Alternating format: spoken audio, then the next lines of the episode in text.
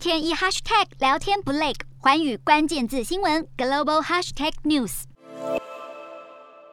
北京冬奥开幕在即，中国各种争议风波依然挥之不去。从网球女将彭帅的性侵疑云，到新疆和香港的人权争议，这场国际体坛盛典已经无可避免地蒙上多重阴影。根据英国卫报报道，中国政府为了优化国家形象，委托了一间名为维 P 传媒的美国公关公司，透过 TikTok 和 Instagram 等社群平台，多加宣传有关北京冬奥的正面讯息。根据双方签署价值台币八百多万元的合约内容，会有一群包含前任奥运选手的网络名人。在今年帕奥结束前，每人发布三到五则社群内容，来创造三百万次的点阅流量。发布内容会有百分之七十在宣传北京的文化历史与现代流行，另外百分之二十则意在宣扬中美关系之间的任何好消息。欢欣鼓舞的公关宣传背后，是日渐严峻的现实挑战。在一触即发的新冠疫情下，中国当局展开了严厉的泡泡政策。首先，所有参与北京冬奥的外国人士都必须搭乘事先批准的包机降落北京，再由专车分别接送到二十五个奥运村站点，形成一个封闭式的泡泡。包含志工、清洁工与厨师在内的数千名工作人员都必须在这所谓的泡泡中待上数个星期，与外界隔绝。任何有权限进入防疫泡泡的人都必须完整接种疫苗，并且接受每日病毒检测。在观众方面，只有奥运承办方邀请的民众得以入场观赛，大会还下令禁止欢呼、高喊或哼唱，以免发生潜在确诊传播，堪称史上行动最受限的奥运会。然而，防范措施再严谨，恐怕都难以彻底阻挡无孔不不入的病毒。看似坚不可摧的防疫泡泡，究竟能否在中国近期多点爆发的疫情事态下，有效守护国民健康？只待冬奥开幕，很快就能见分晓。